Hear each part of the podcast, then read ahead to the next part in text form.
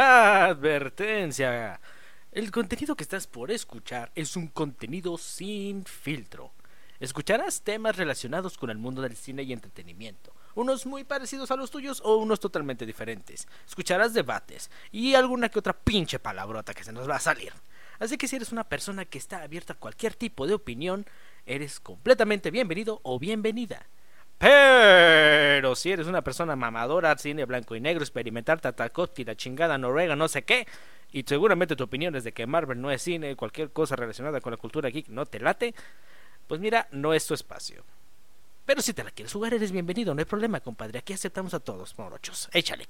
Así que, habiendo dicho eso, comenzamos.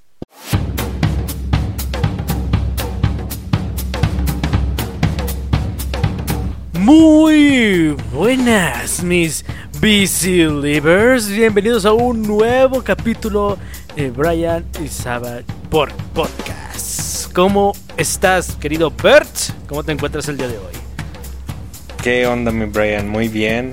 En una, una noche muy fresca, muy oscura y con muchas con muchas ambulancias. Casi me siento a veces como vivo en, el, en, unas, en el centro de una ciudad se siente a veces, no sé si has visto Big, la de Tom Hanks. Simón. Que, que le hace de niño, pero que está en un departamento que se empiezan a oír como sonidos medio extraños. O bueno, que está viendo la tele que son puros balazos. Y termina de ver la tele, le apaga y se oyen los mismos balazos, pero en, en, en la vida real. algo así, a veces estoy en sonidos muy extraños. Pero estoy bien. Pues mira, yo vivo en un barrio no tan muy, muy, muy bonito aquí de Aguascalientes, entonces escuchar balazos aquí es muy normal. A veces es como de eh, X. me parece. Muy bien, amigos, eh, hoy vamos a tener una cartelera un tanto interesante. Vamos a hablar primero de una película, la nueva película de Guillermo del Toro, que ya está disponible en Disney Plus. Perdón, en Star Plus. Star Plus. La prima de Disney Plus. La prima de Disney Plus. Y vamos a hablar también, tenemos aquí pendiente la película más reciente de Pixar, Red. Y vamos a hablar de Disney en general, porque últimamente ha estado en polémicas. Y vaya, vaya que está dando de qué hablar de una manera no muy positiva. Entonces, vamos empezando con El Callejón de las Almas Perdidas. Ándale. Callejón de las Almas Perdidas, Nightmares Valley, de nombre en inglés, como les comenté, es la más reciente película de Guillermo del Toro. Este astro mexicano, este favorito de todos, que seguramente huele a hot cakes, todo bonito, todo pachoncito. ¿De qué El geek número uno de México. El geek número uno de México. sí, no, no, no. Y se diga, bueno. ¿De qué va esta película? Em, se estrenó hace varios meses ya. Creo que para finales de diciembre y pero lamentablemente se estrenó en la par que Spider-Man No Way Home, entonces lamentablemente la taquilla no le fue para nada bien, fue un fracaso, pero no le quitó que ha tenido muy buenas críticas, ha tenido la alabanza del público, de la audiencia, de los críticos y eso le, le valió cuatro nominaciones al Oscar, que van desde producción, fotografía, vestuario y mejor película. Nuevamente Guillermo del Toro nominado en esta categoría. Así que esperemos que se pueda llevar algo de esto. Porque, eh, empezando, la historia va, para quienes no la han visto, la historia está centrada en Nueva York de los años 40. Y una persona, el personaje principal llamado Stanton Carlisle, pues es una persona que literalmente dejó todo atrás. O sea, literalmente hasta quemó su casa viaja, vaga por todo Estados Unidos y termina trabajando para un circo de ambulante, en la cual mientras trabaja ahí, este obtiene o desarrolla las habilidades de un mentalista, un clarividente, una persona que habla con los muertos, empezando desde un circo hasta dar shows para las grandes masas de Nueva York, para los ricos, y aprovecharse de su don para conseguir dinero. En primera, yo cuando vi el tráiler, se me hizo mucho, mucho, mucho, pero mucho el interés en el tono. Porque tiene un tono noir, cine noir. Y casualmente en el capítulo pasado hablamos de Batman, que también tiene un tono muy similar. Bueno, esta lo llevó a otro nivel. Estamos hablando de una cinta que se destaca mucho por los por la sombra. La producción es bellísima. O sea, Del Toro tiene un, una visión, tiene un ojo que no te, que no te la acabas. O sea, literal, cada detalle, cada, cada movimiento, cada ángulo de la cámara, cada este vestuario está bien, bien cuidado. Y es algo que desde el inicio va a destacar. O sea, literal es una cinta que visualmente en cines debió haberse visto fenomenal. En pantalla chica, pues puede también se logra apreciar, pero creo que en pantalla grande se llega a, ver. Eh, ¿Tú viste algo de esta película, Ver? Eh, o, algo que hayas visto, escuchado, o la has visto más bien? Sí, he visto el tráiler, sí, como dices, el, tono, la, la, la escenografía, la, la, producción se ve bastante bien y estilizada lo que ha hecho Guillermo del Toro. El cast se ve genial, no, no, he, no la he podido ver por, por algunas eh, fuentes que he intentado buscarla, fuentes ilegales, eh, que no la he podido ver muy bien completa, de forma completa, pero pero se ve muy buena y, tiene aparte de, del cast de películas anteriores que pues de los musos y las musas de, de Guillermo del Toro que han salido en otras películas. Sí, ya como que eh, Del Toro pues tiene sus actores fetiches, como lo son, como es Ron Perlman, o sea, lo hemos visto desde eh, Hellboy, ¿no? O sea, es un actor que ha participado en varias películas de Del Toro. Eh, está por ahí también este, ay, ¿cómo se llama? Richard Jenkins, o sea, que también salió en la forma del agua. Tenemos a nuestro protagonista que es Bradley Cooper, que aquí deja de lado su faceta de actor carismático, de ese tipo de buena pinta, ¿no?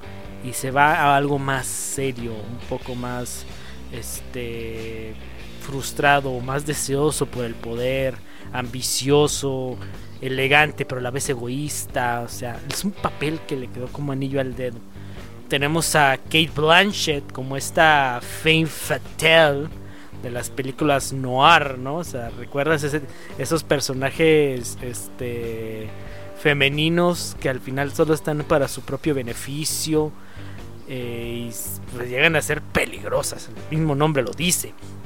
Tenemos a Tony Collette eh, tenemos a Ronnie Mara, tenemos a Willem Dafoe. No, no, un cast fenomenal, bellísimo. Todos son sublimes, todos destacan, todos se roban el show en cada escena que aparecen. No, no, no, el cast es fenomenal. Aquí las actuaciones mm, sobresalen en todo momento. Eh, tenemos esta fotografía sublime, bien cuidada el diseño de producción que va en esta ambientación de Nueva York de los años 40. Este, pero creo que lo que destaca más es el circo, donde está nuestro protagonista al inicio. Eh, se siente vivo, pero a la vez con esos tonos muy oscuros, misterioso. Todos los personajes que abargan en este lugar, los bichos raros, este, la gente con sus talentos peculiares. No, no, no, es, muy, muy, muy llamativo y disfrutas mucho de, esas escenas. Y algo que quiero destacar es, se nota que del todo, bueno, la película, en primero hay que hablar, está, es una adaptación, o sea, no es una cinta original, es una adaptación de un libro del mismo nombre del autor William Lindsay Graham. ¿okay? Eh, no lo he leído, no sé qué tan fiel sea al, material. Pero algo que quiero destacar mucho es cómo toca este tema de los mentalistas, como la, estafa, ¿no? De cómo es eh, ser vidente, los juegos de palabra que tienen un significado, eh, los movimientos de los dedos, que hasta un, dedo inclinado de cierta manera significa una cosa, pero cuando está de otra posición te está dando a entender otra. O sea, las claves que llegan a utilizar, no sé si realmente sean ciertas o sean de la película, no lo sé. Eh, si no, yo creo que mucha gente que se dedica a eso ya les cacharon los trucos. creo que ya les arruinaron el espectáculo, amigos. Váyanse planeando otros, otras formas de, de comunicarse. Y pero también mucho el tema psicológico, porque esta película también es un thriller psicológico. Y creo que el del Toro y la guionista eh, investigaron muy, muy, muy a fondo todo el tema que abarca eh, la clarividencia, el ser mentalista, la psicología, porque se toca de una manera tan genuina, tan real, y los actores pues le dan ese toque y de pronto te dan ganas incluso de aprender esos mismos trucos, ¿sabes? Y cómo este ha jugado con la mente de las personas, o sea, cómo hay gente que realmente quiere creer en esto, pero a veces se le dificulta. Eh, y es un tema bastante interesante que va en toda la película. Y algo muy, mucho más destacado es una frase que acompaña gran parte de la cinta. Cuando una que le dicen a su personaje, eres, eh, le dicen mitad hombre, mitad bestia, ¿sabes? O sea, todo, él era el engendro, mitad hombre, mitad bestia, le comentan en un diálogo. Y es una frase que al final cobra muchísimo sentido pero mucho, al punto en que cuando llegas al, al, desenlace, sueltas ese suspiro como de... ¡Oh! O sea, así, así yo este, eh, lo solté. Incluso lo estaba viendo con mi madre. Y igual, fue como de, oh, ya entiendo. O esa no te la esperas, o te recuerdas cuando lo escuchaste y de pronto te pones a analizar y dices, ah, ok, ok, ya, ya entendí cómo va esto. Entonces es una cinta que siento yo es un tanto diferente a lo que normalmente eh, pues del toro trae porque hablamos de que del toro siempre ha destacado por estas películas con criaturas eh, pues oscuras, tenebrosas, mitológicas, fantasiosas, de otros mundos, ¿no? Y esta no tiene nada de eso, ¿sabes? Es tiene una historia un poco más realista a lo que del todo nos tiene acostumbrados, que son esas cintas de fantasía. Pero sigue teniendo el sello del toro, más que por donde lo veas, eh, la peli tiene su encanto, tiene su sutileza, y yo creo que Del Toro con esto da un aire fresco y algo muy, muy llamativo.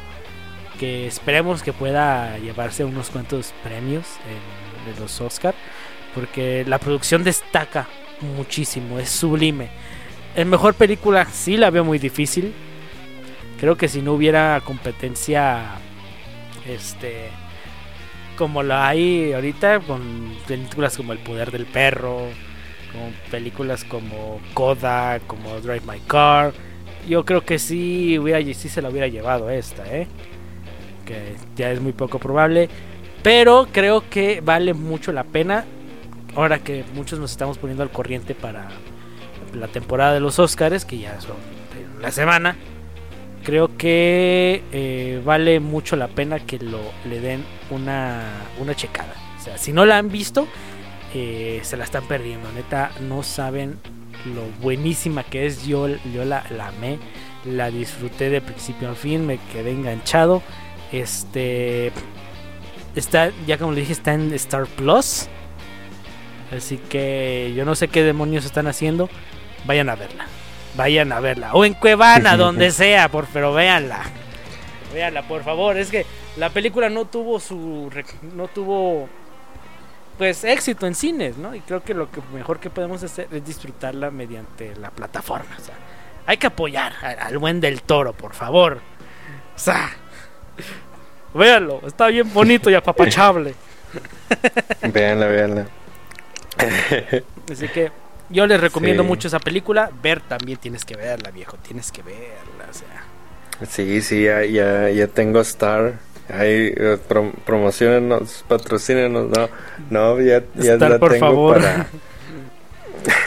ya la tengo y, y sí me, me, llama mucho la atención. Ya, de hecho me están ganas de, me están dando ganas de ver otra vez las de Del Toro. Creo que también está Shape of Water ahí. Ahí está también Shape of Water, está El laberinto del fauno.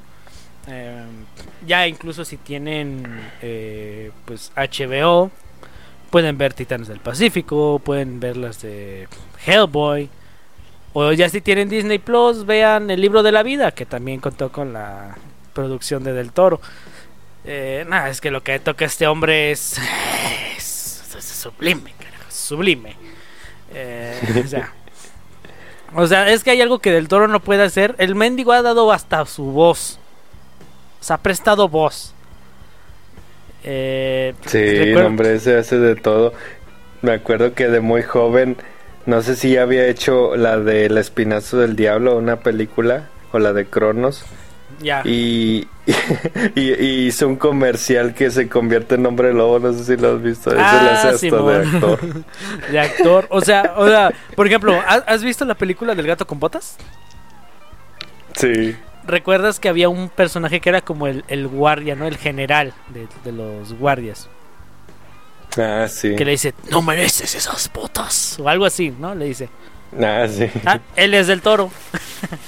es la voz de Guillermo del Toro. Eh, lo mismo. Eh, ha participado incluso en la producción y diseño de personajes para Kung Fu Panda, para Megamente, para el origen de los guardianes. O sea, ha trabajado muy de cerca con DreamWorks. Hizo la serie de Troll Hunters, produjo la serie de Los Tres de Abajo, o sea, varias, o sea, prácticamente de que están en Disney.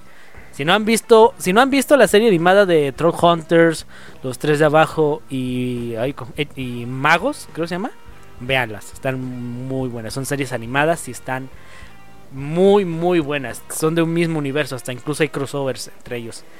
Y, ¿de sabes de qué me acuerdo también?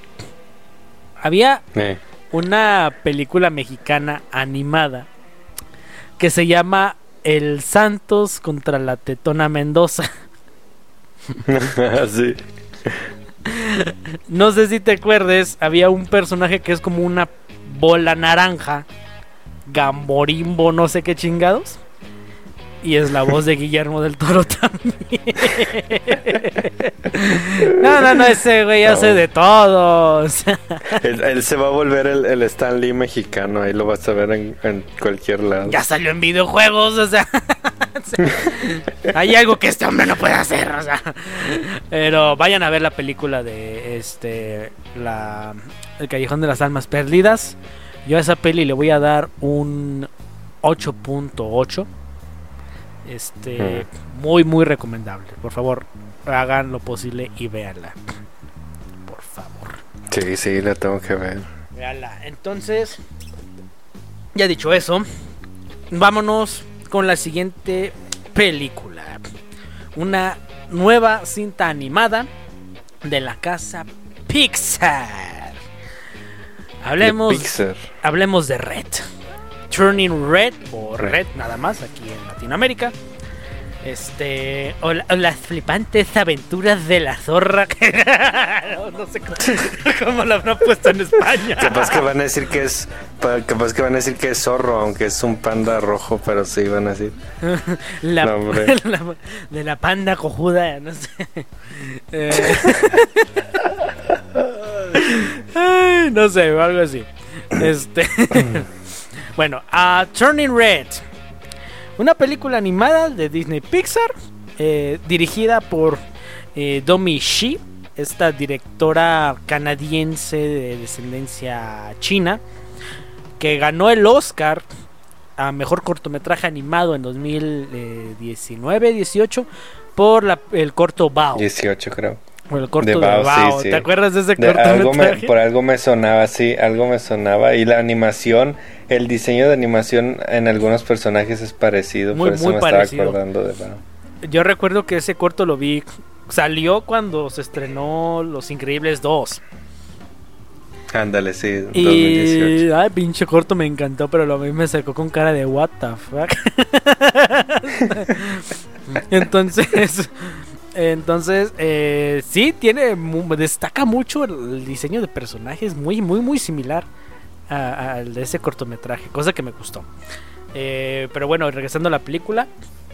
La cinta nos cuenta la historia de Mei Lee, o Mei, una niña que acaba de cumplir 13 años, que igual es una chica de Canadá, de descendencia china, muy, muy eh, especial, es una chica que siempre saca 10, destaca en sus clases, es muy buena con la flauta, con las matemáticas, con el lenguaje de francés. Y pues es muy obediente a su madre, ¿no? Es de una madre pues un tanto exigente, por así decirlo. Pero igual como cualquier niña eh, le gusta, está empezando a sentir atracción por los chicos, le está gustando una, bueno, es fan de una boy band llamada Fort Town. Y súmele que la cinta está ambientada en los 2000, 2002 exactamente. Entonces vemos mucha referencia que la banda es una muy parecida a, a los Backstreet Boys. Eh, Backstreet eh. Existen las revistas de adolescentes, a lo que viene siendo los Tamagotchis, los CDs, muy, muy ambientada de los 2000. ¿Qué pasa con esta chava?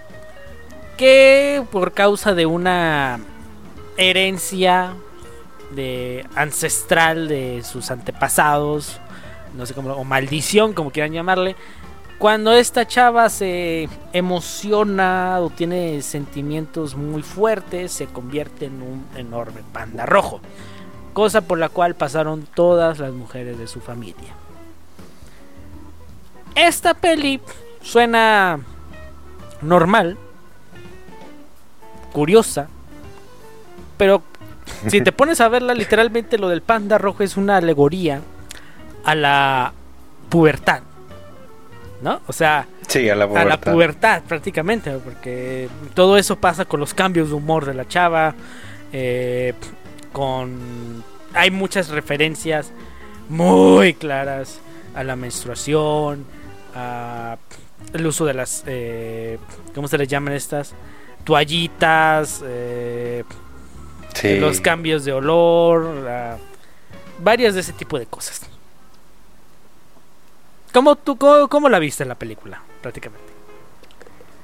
Pues creo que, que eh, otra vez está volviendo al ritmo Disney. Siento que esta es de las películas por las que tenían, digo Disney, digo Pixar, eh, tenían la, la premisa ya están retomando esa premisa de juntar algo eh, muy común con cosas que posiblemente no le queden a simple vista y dos ideas muy distintas las unen y hacen una historia muy muy curiosa, o sea.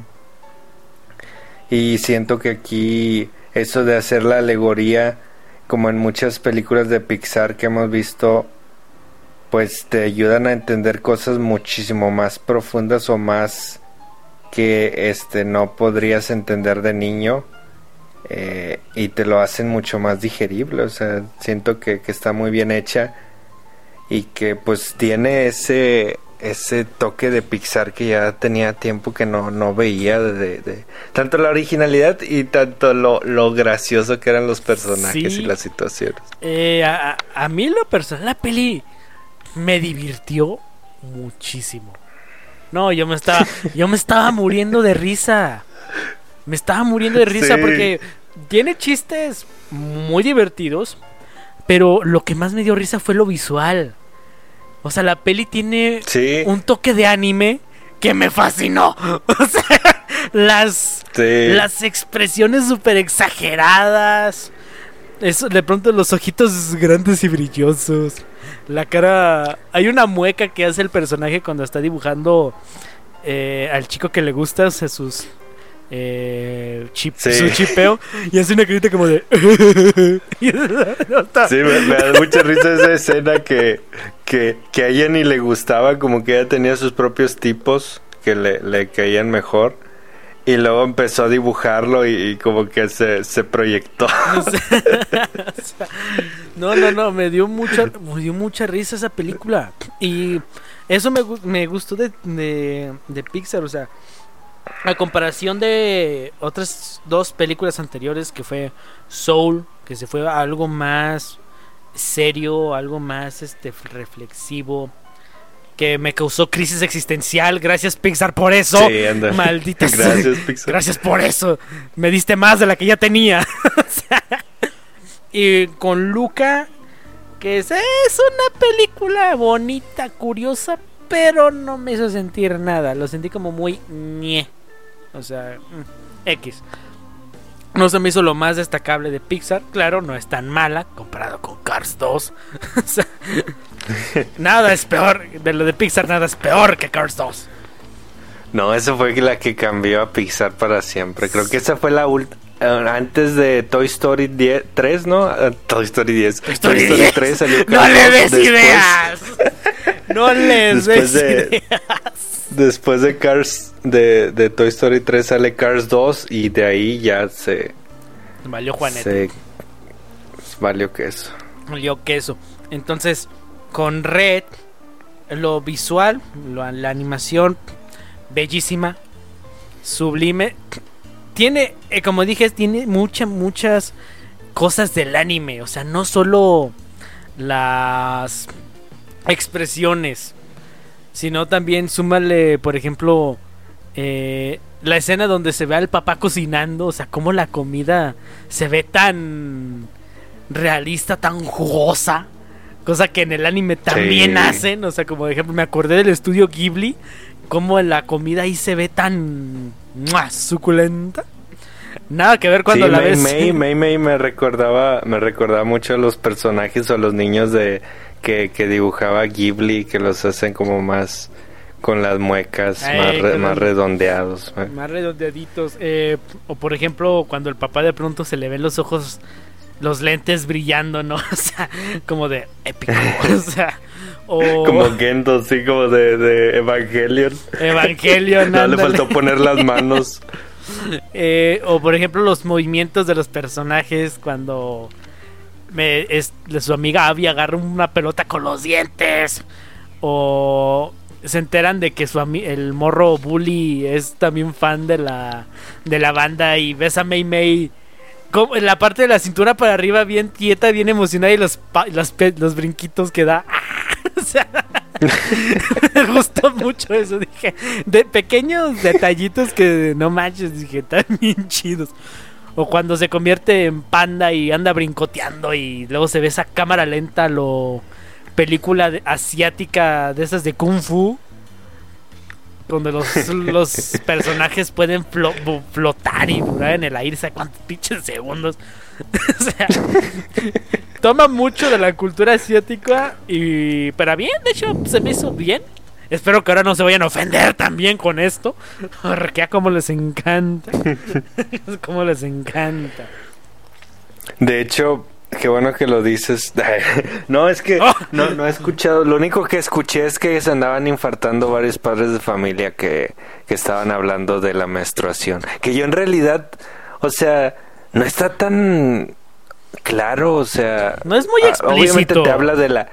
Sí, no es explícito ni tampoco es como que, ah, menstruación, o sea, es, es pubertad, digo, ese tipo de cambios de humor pues, le pasaban a, a- a hombres y mujeres y ese tipo de, de dilemas en los que están. Sí, o le sea, pasa a hombres y mujeres. O sea, o sea, se entiende que en las, las mujeres, pues, el tema es un poco más delicado, porque pues pasan por Sí. varias cosas.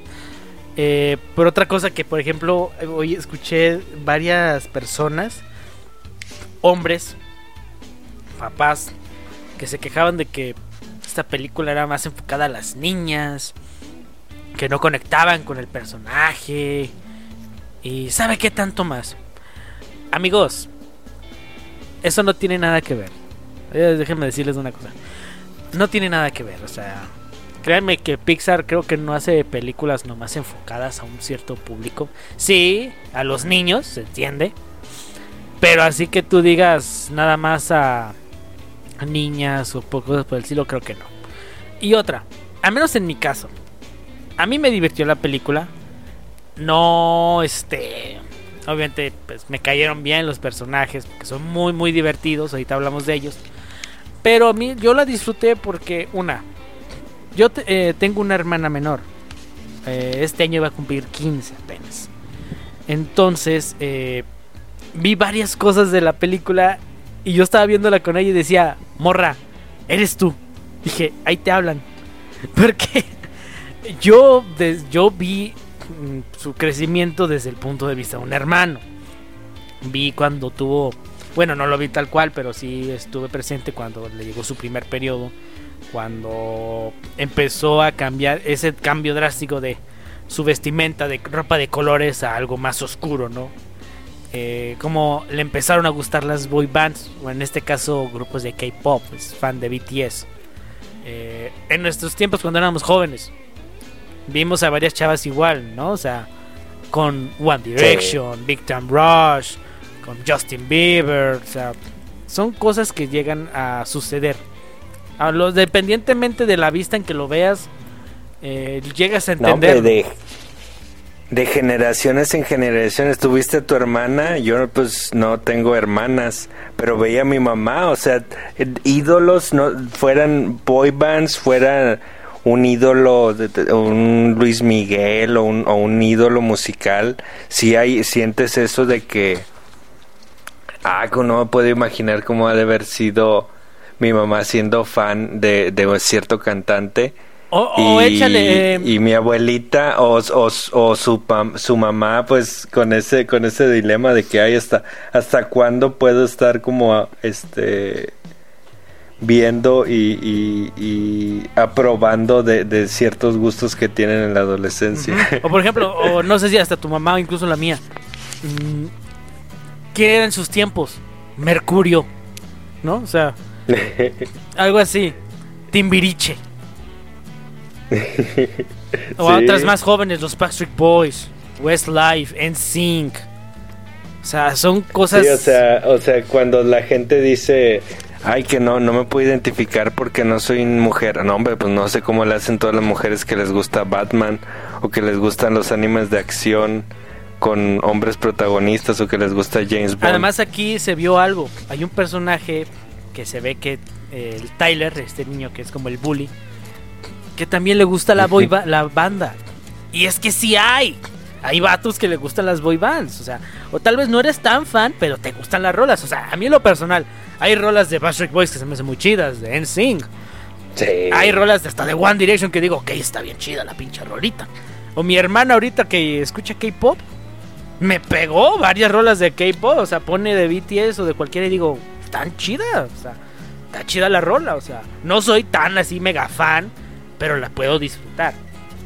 Inclusive eh, fue cosas fuera de, de las boy band. Eh, el hecho de tener la música en, en, los discos, tener tal vez un Tamagotchi, eh, de tener a tu grupo de amigos y en esos tiempos que no existían las redes sociales, era de juntarte con ellos y planear fugarse a ver un concierto, a un lugar, no sé, algo así. O sea, con varias cosas con las que tú te puedes identificar realmente, no necesariamente con que, ay, es que yo no tuve mi periodo. No, no lo tuvimos, pero los otros los hombres, si pasamos por otras cosas, ya van desde el cabello, desde el pelo que va creciendo, algunos cambios de humor, eh, algunos gustos que vas ahí generando también.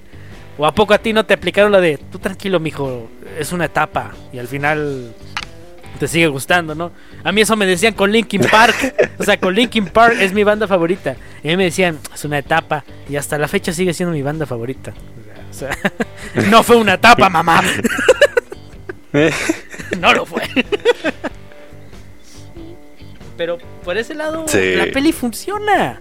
Y es un aire fresco para Pixar, porque creo que ya hacía falta una película como esta. Pues ¿sabes de quién me acordé? ¿Sabes de, de ¿sabes de quién me acordé? sí. ¿Sabes de qué personaje me acordé? Pero de una forma menos tóxica. Me, acordé de Kat de, de Euforia. Como que ah, las chavas como que tienen cierto aspecto de Kat de que les gusta ciertas bandas, les gustan ciertas cosas y hasta las podría ver haciendo fanfic, pero pues en su forma pues, como más sana, ¿no? Digo, menos tóxica como que. Algo que tocara un tema serio, eh, tal vez no muy común, pero que tuviera ese toque divertido. Y yo la veo y Sí. me sigue gustando. Hay escenas que me siguen haciendo reír. Los personajes, o sea, las amigas de esta May, son gente que ves y dices, güey, yo he conocido gente así. O sea, yo, yo he conocido gente que ha leído libros de adolescentes. O sea, ahí se ve una referencia a Crepúsculo.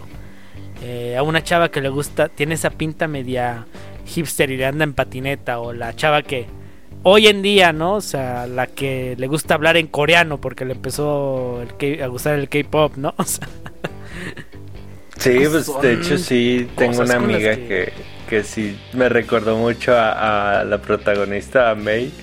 Y, y sí, o sea, ella igual era, era muy inteligente en, en la escuela y, pudieron dar esa profundidad y ese personaje complejo que tanto eh, puede buscaba ese equilibrio de, de ser buena y de complacer a sus papás al mismo tiempo de que se daba tiempo para, para ver y, y escuchar lo que le gusta.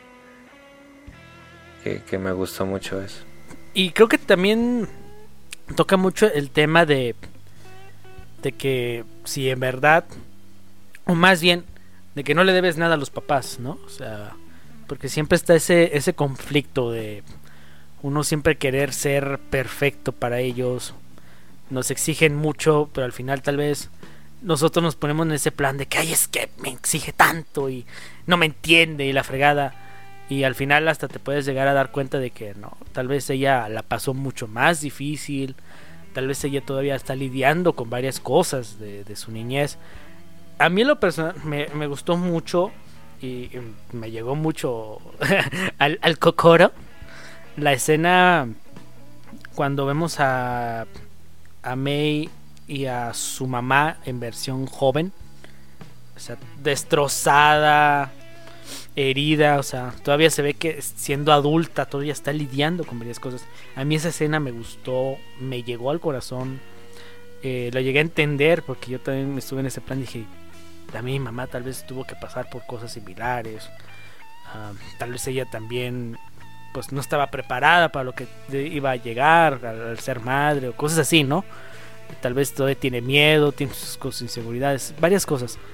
Eh, y me gustó mucho, o sea, el cómo... Sí, ese fue el mayor tocó toque eh, emocional ese que tú tema. pensabas que nada más ¿Tú iba a ser de la, de la adolescencia y luego con, con, con el humor que hay que es bastante gracioso como quiera no te esperabas llegar a, a ese a ese punto pero está está muy bien y muy orgánicamente desarrollado o sea desde que se estaba dando la película sí había pistas de que iba a llegar hasta ese punto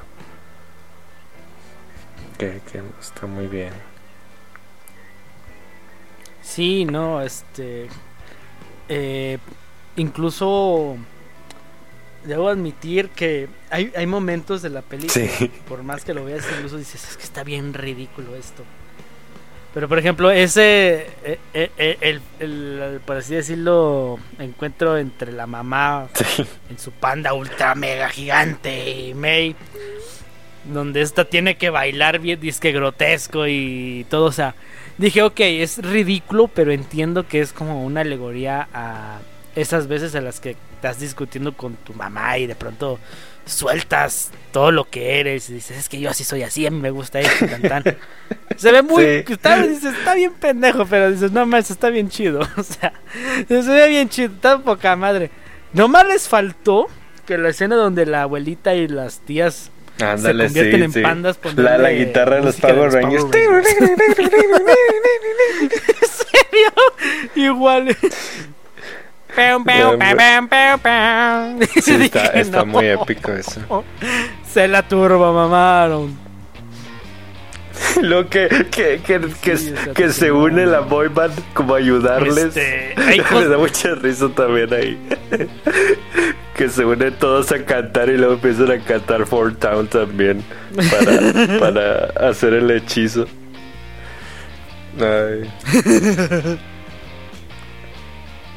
No, no, o sea, es, es lo que te digo. Sí, como que tiene ese humor de Cartoon Network que, que está muy está muy bien para para una historia más moderna.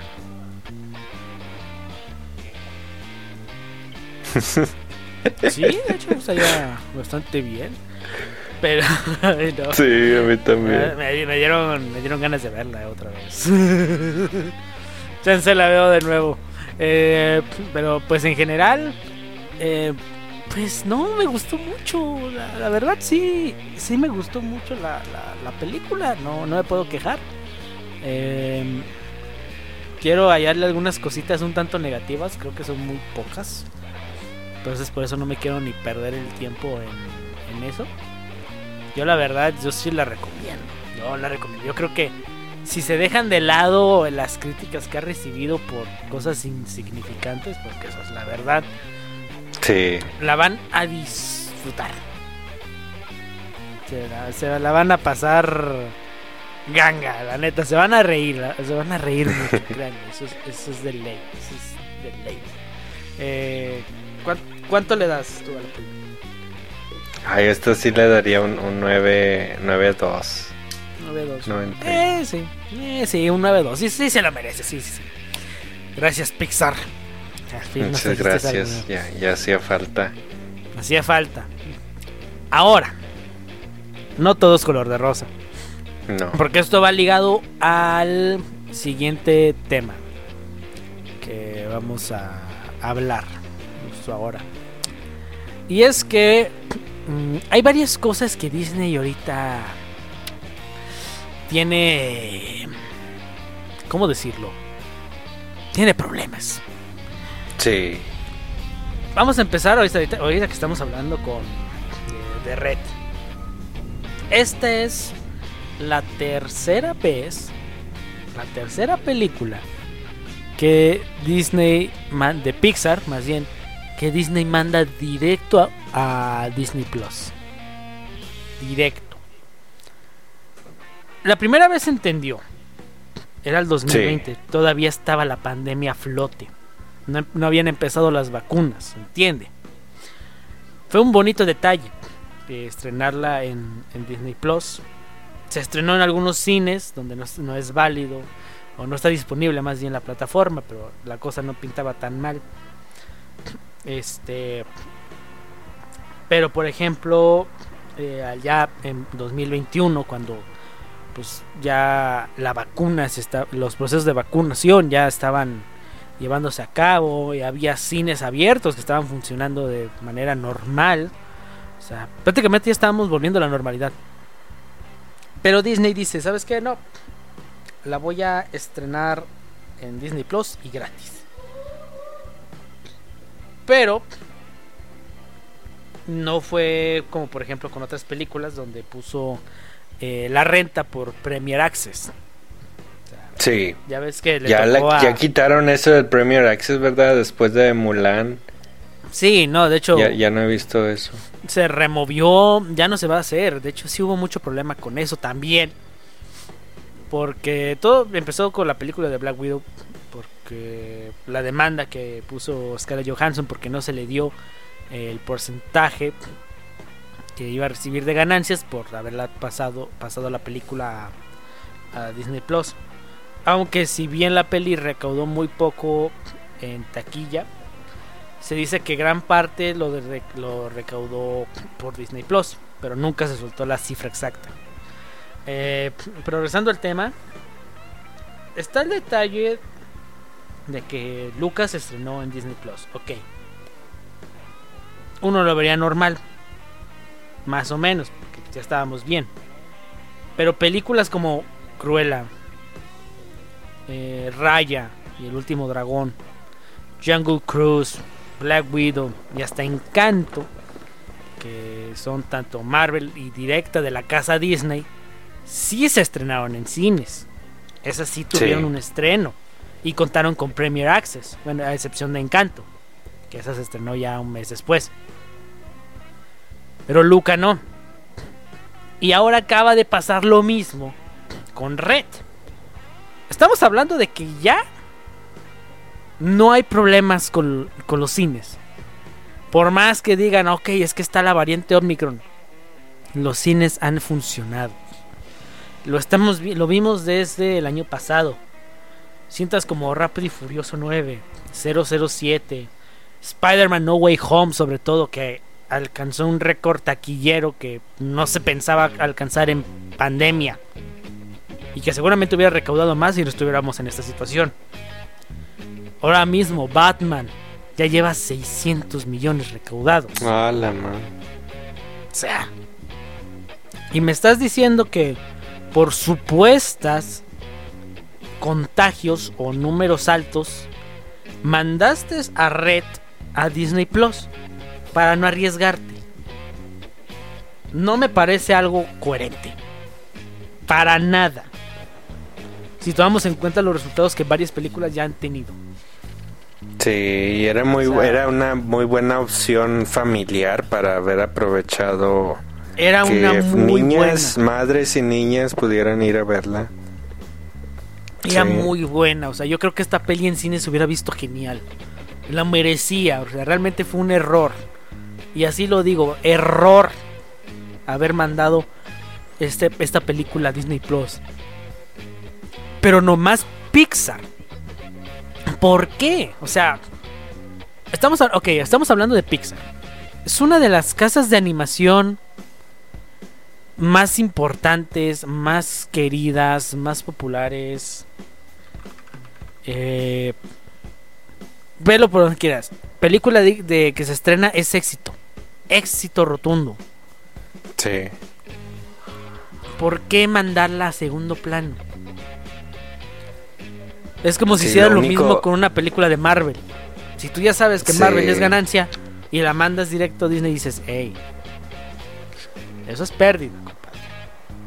Sí, Es sí, lo único, la única razón que veo que como quiera no, no, no se me hace muy buena es ampliar rápido el catálogo Pixar porque como tienen o el catálogo de animación 3D porque tienen toda su, su sección de, de cortos de, de películas de Pixar y pues a lo mejor querían hacerlo para tener más directo la, la- el acceso pero en realidad eh, ya, ya, eso como quiera todavía se me hace complicado de comprender cómo exactamente es que ganan si no es que más que las suscripciones es como ganan. O sea, pueden verlo 10 millones de personas en un día o en una noche, pero eso no, no gana suscripciones y no sé si una persona va a comprar una membresía de Disney nada más para ver Turning Red. Sí, no, y.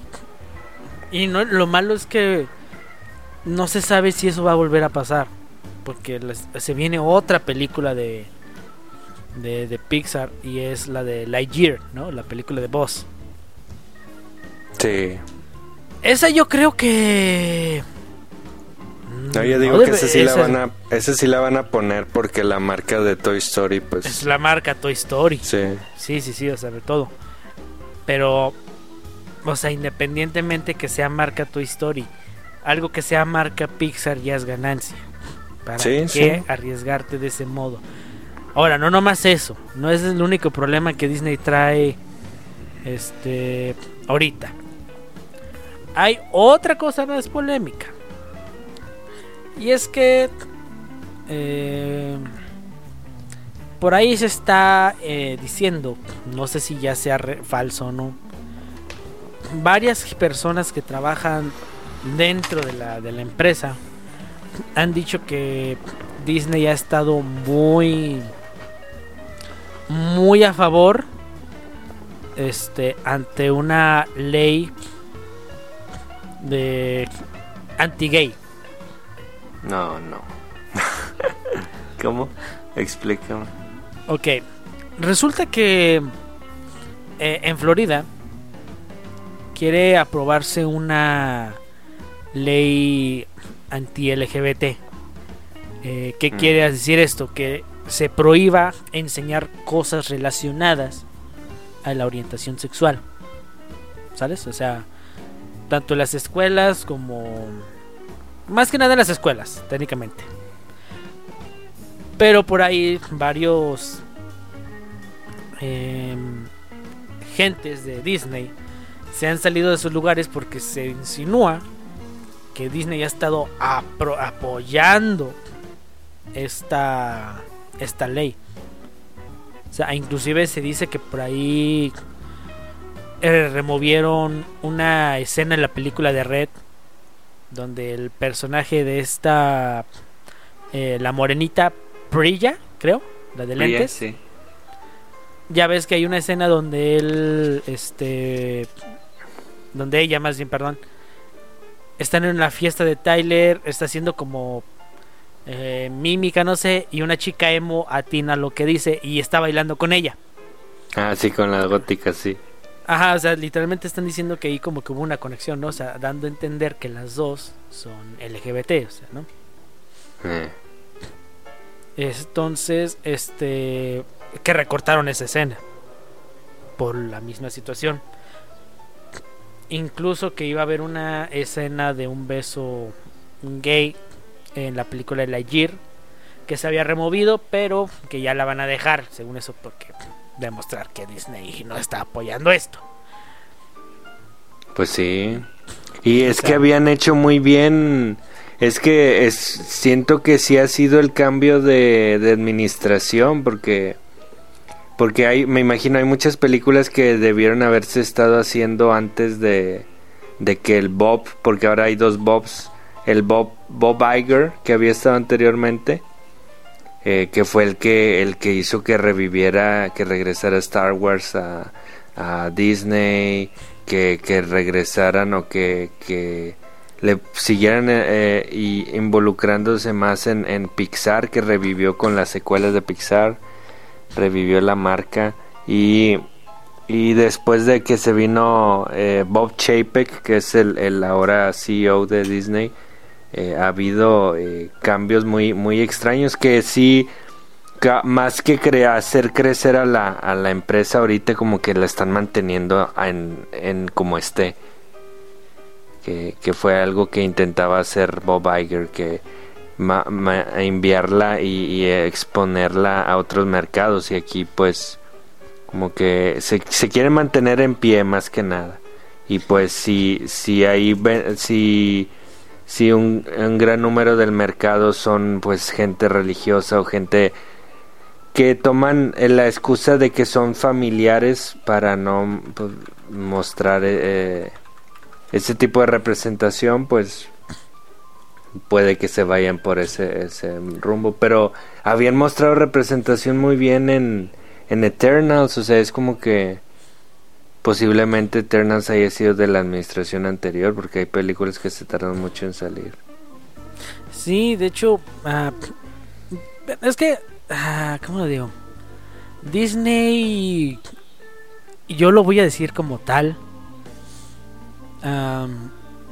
No es una empresa que tú digas, eh, pues, realmente progre.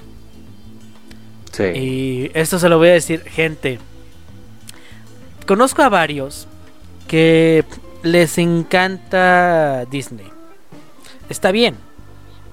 Pero una cosa es que te gusten los productos y otra cosa es lamerle las bolas a la empresa.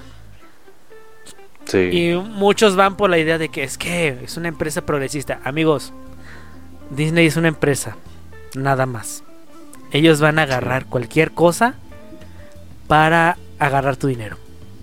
Si ellos tienen que agregar contenido LGBT, afroamericano, de otros, por querer pegar a ese mercado, lo van a hacer. Realmente no les interesa. Lo mismo con Netflix.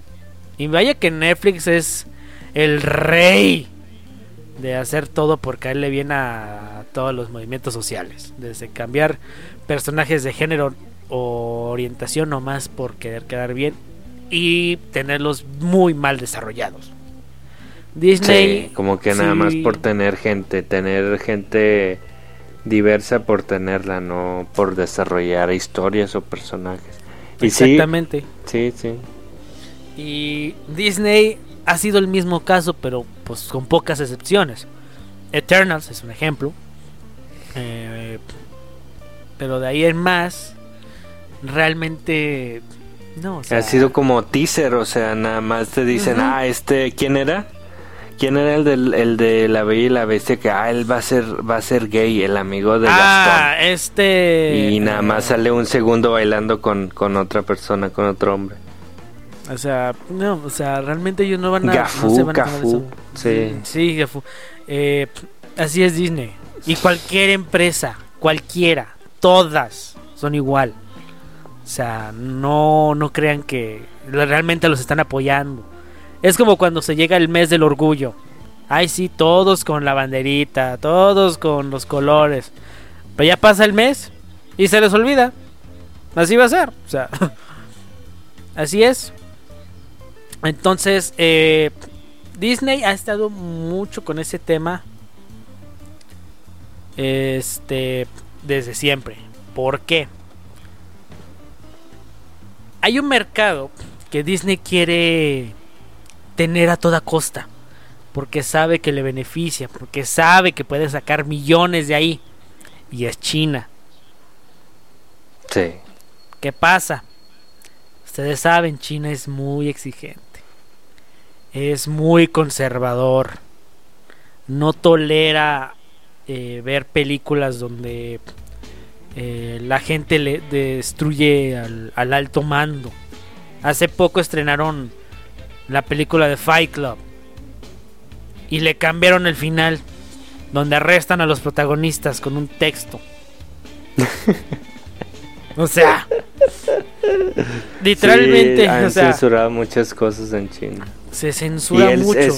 Es, eso fue parte, o sea, de todas las cosas buenas que, que hizo para la marca Bob Iger eh, una de las cosas que a lo mejor pues son cuestionables fue agarrar el, negocio con China y como son pues casi después de Estados Unidos es la, industria más grande del cine o de, la gente que consume también eh, pues ahí tienen a un, uno de, de, sus de la gente que los que los apoya que pues está revisando cada cada movida que hagan y si no la prueba, pues va a ser mucho dinero que se van a llevar. Sí, entonces hay muchas películas, en verdad varias, que han tenido censura en China. Desde, por ejemplo, hay una, eh, la de Buscando a Dory. Hay una escena, o sea, literalmente es bien pequeña. ¿Recuerdas? Eh, hay una escena donde está Dory con el pulpo y están los dos en una carreola. Ah, Chocan con dos mujeres, o sea, es una representación de una pareja ah, lésbica. Es una es un cachito de escena y la censuraron en China. Sí. En Star Wars creo que fue en el episodio... también han de haberse censurado eso, ¿no? En el fondo, ya ves que se veía como dos chavas besándose. No me acuerdo si fue en el, en el episodio. Eh, en la última, sí. creo que sí, fue en el último. Y censuraron eso. o sea, si te das cuenta, son cosas tan pequeñas que censuran. Con Eternals fue el mismo caso. Hasta en Rusia tuvieron que hacer la clasificación R. Porque ahí no les gusta hablar de, de ese tema. O sea, que los niños vean cosas relacionadas a orientación sexual. Ahí sí son igual de exigentes, pero no tanto como China. Entonces, si se dan cuenta, Disney cuando estrena sus películas en otros continentes, como en aquí en, América, en Europa, bueno, partes de Europa, en África, este, se, se venden como una empresa progresista que apoya a la comunidad. Pero luego estrena una película en, en China censuran todo eso que ellos dicen apoyar. No sería coherente que digas, no, es que mi empresa apoya esto, no voy a censurar nada. Si quieres mi película, ahí está, si no, no. Pero no. Pues Disney quiere el dinero de China y por eso hace eso para caerles bien. En pocas palabras, Disney es hipócrita. O sea, entonces no se traguen esos cuentos, amigos. O sea, por más que les duela y les cague seguramente lo que les estoy diciendo, eh, para que conste se los advertí. Desde un inicio antes de que empiece el episodio está la advertencia. o sea, eh, así es, así funciona Disney y así funcionan varias empresas. Chance tal vez así vaya a funcionar DreamWorks en un futuro. Tal vez Marvel lo vaya a hacer en algún momento. Tal vez Sony, tal vez Universal. Más grandes, sí, mientras más grandes sean y más a más mercados lleguen, va, va a pasar eso. Bien lo dijo. Más gente habrá que complacer. Bien lo dijo un sabio poeta. El mundo se consume en dinero. El dinero es dinero. El dinero es dinero. Mm. Aprende de algo, dinero. O sea, suena pendejo, pero ese güey tenía razón en algo. algo. sabía, sí, algo sabía. Algo sabía ese güey. Entonces, esa es una. Bueno, esas son las controversias más grandes de Disney hasta ahorita la eh, se desconoce bien por qué dejar a Pixar en segundo plano estrenando sus películas gratis en streaming. Esperemos que con Lightyear no, no suceda. La verdad, por favor. Y esto, que tiene que ver mucho con las cosas progresistas, que van a seguir. Van a seguir. O sea, ya dijeron que en Doctor Strange vamos a tener a América Chávez, que va a ser de la comunidad LGBT. Ya por ahí es, es, lo, curioso que hay, hay proyectos que siguen siguen por ese rumbo, pero pues va a haber censura en China. Digo, con que, no, pues es que si es en China y si es en, en todos lados lo hacen como como lo intentar, como lo como es la intención original, pues no creo que habría problema. Pero si si tienen que cambiar todo todo, todo el producto nada más para complacer a un país, pues ahí sí estaría el problema. Ahí tenemos pues muchos detalles. Entonces, este, prepárense porque esto apenas está empezando bien. Se vienen más cosas, se van a venir más polémicas para la casa del ratón. Este es que hay varias cosas, literalmente que esta empresa ha hecho y hace y pues, no muchos lo saben. Pues, también no es como que vayamos a investigar a huevo la pinche eh, historia de una compañía nomás para tirarle caca. Este, nos estaríamos viendo como aquellos que andan buscando tweets viejos de algún actor o algo o director para cancelarlo, como le hicieron con James Gunn. Mucha gente ya no sabe ni qué hacer. Entonces mejor lo vamos a dejar así. Eh, pero también díganos ustedes qué, qué, opinan. ¿Tú cómo ves? Pues sí, es, es, es, una, es una empresa que nos ha dado muchas sonrisas, ha ocasionado muchas sonrisas, pero también tiene tanto como un pasado medio oscuro y ciertas cosas que pues nada más hay que tomar en cuenta. Digo, yo siempre he pensado que se pueden ver las cosas desde incluso con cualidades opuestas, o sea, ver lo bueno y ver también lo que lo que no ha sido tan tan bueno de la empresa. Al final todas clávense eso, amigos. Al final todas las empresas van por lo mismo. Van por el bar. Te van a ofrecer algo. Puede que te guste, está bien. Está bien, eres el público objetivo. Disfrútalo dale tu dinero, tú pagas por eso, te gustó, está bien. Eh, pero tampoco te, te, vayas con una idea errónea de algo que realmente no, eh, no eh, pues pues no es entonces por más que admiro mucho el trabajo que ha hecho Disney hay proyectos que están muy buenos. Fueron los creadores de una de mis películas favoritas, que fue El Planeta del Tesoro. Eh, y son la casa que está creando las cosas de Marvel, que a todos nos está fascinando. Eh, nos trajeron al Spider-Verse, Santana, ok, Disney, te la compro, aquí está mi dinero. O sea, ahí está, te pago, güey, me compraste. Así pasa siempre. Pero hay que saber diferenciar eh, los productos y la empresa. ¿No? O sea, Sí. es una diferencia bastante grande que muchos deben ver y que no se traguen. ¿va? O sea, pero apenas está empezando, hay que ver hacia dónde va todo este show. Porque de que, de que va a seguir, va a seguir. Entonces, qué mejor que mejor. ¿Sabes qué? Disney tiene sus pedos. Muy su rollo. Yo solo quiero ver las películas. Yo solo quiero ver las series. Yo solo quiero ver Doctor Strange y Obi- la serie de Obi-Wan. Ya el resto me vale un comino. Sí. Como de X, pero igual, ¿no? O sea, son cosas de cada uno. Eh, igual si ustedes tienen algo diferente, compártanlo, no hay problema. O sea, se- se- es- aquí se aceptan todas las opiniones. Pero el que piense diferente le voy a partir su mano, ¿es cierto? Nos agarramos ahorita a la salida, ¿no? no, no, no No. se crean, no se crean, no se crean.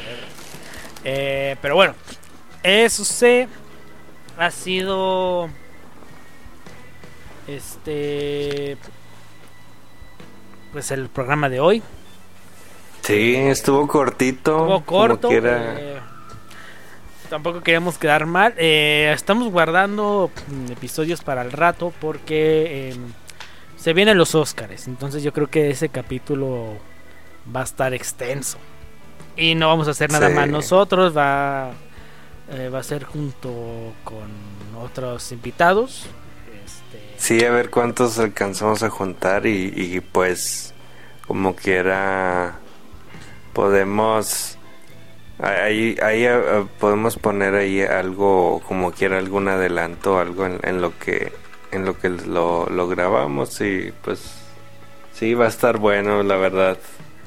Eh, no sé qué pensar. Ella ha visto unas películas nominadas y pues están nominadas, qué bueno que están nominadas. está nominado aún no encontrado, aún no he encontrado mi Parásitos o la película que me guste mucho que diga, ah, esta va a ganar. Pero ni siquiera sé si la lle- llegue a encontrar, pero si la encuentro, pues qué bueno. Si no, pues no se pueden encontrar clásicos cada año. No, no, no. Eh, que vamos a procurar hablar de películas clásicas, algunas que tal vez por ahí queramos hablar, algunas de nuestras favoritas, algunas que recomienden. Queremos hablar de cortometrajes, así que eh, estén atentos Sí. a nuestra cuenta de Instagram donde vamos a poner Les- un post para que nos recomienden Vamos a- cortometrajes. Sí, le vamos a pedir que ya sea cortometrajes que hayan visto en español, en inglés, o que alguno que hayan hecho, en el que hayan trabajado, nos lo pueden recomendar. Y, y pues yo también voy a estar buscando, voy a, a estar viendo en Vimeo, tienen cortometrajes muy buenos de repente. Y si veo alguno que me llama la atención, eh, podemos hablar de eso. Si, si encontramos, si nos dan alguna recomendación, también podemos hablar de eso. Va a estar bueno. Va a estar bueno, entonces... Una, eh, una pequeña sección mensual una de vez- corto del mes. Ese sería un mensual. Entonces, eh, como les digo, vamos a poner un, una- un apartado en las historias de Instagram para que nos den recomendaciones. Igual también de películas que que hablemos. Muy pronto también este, de preguntas y respuestas. Y este, pues para que nos sigan también en las redes, en Instagram, en Facebook, eh, sigan también a las cuentas de Big Bang Films. También estarán en nuestras cuentas personales. Y de nuestra parte sería absolutamente todo. Muchas, muchas gracias por acompañarnos en el episodio de hoy. Ver, un gusto nuevamente estar aquí contigo, hermano. Igual, igual, un gustazo. Muy, muy, muy listo para lo que se viene. Muy listos para lo que se viene. Así que muchísimas gracias, amigos. Nos vemos a la siguiente.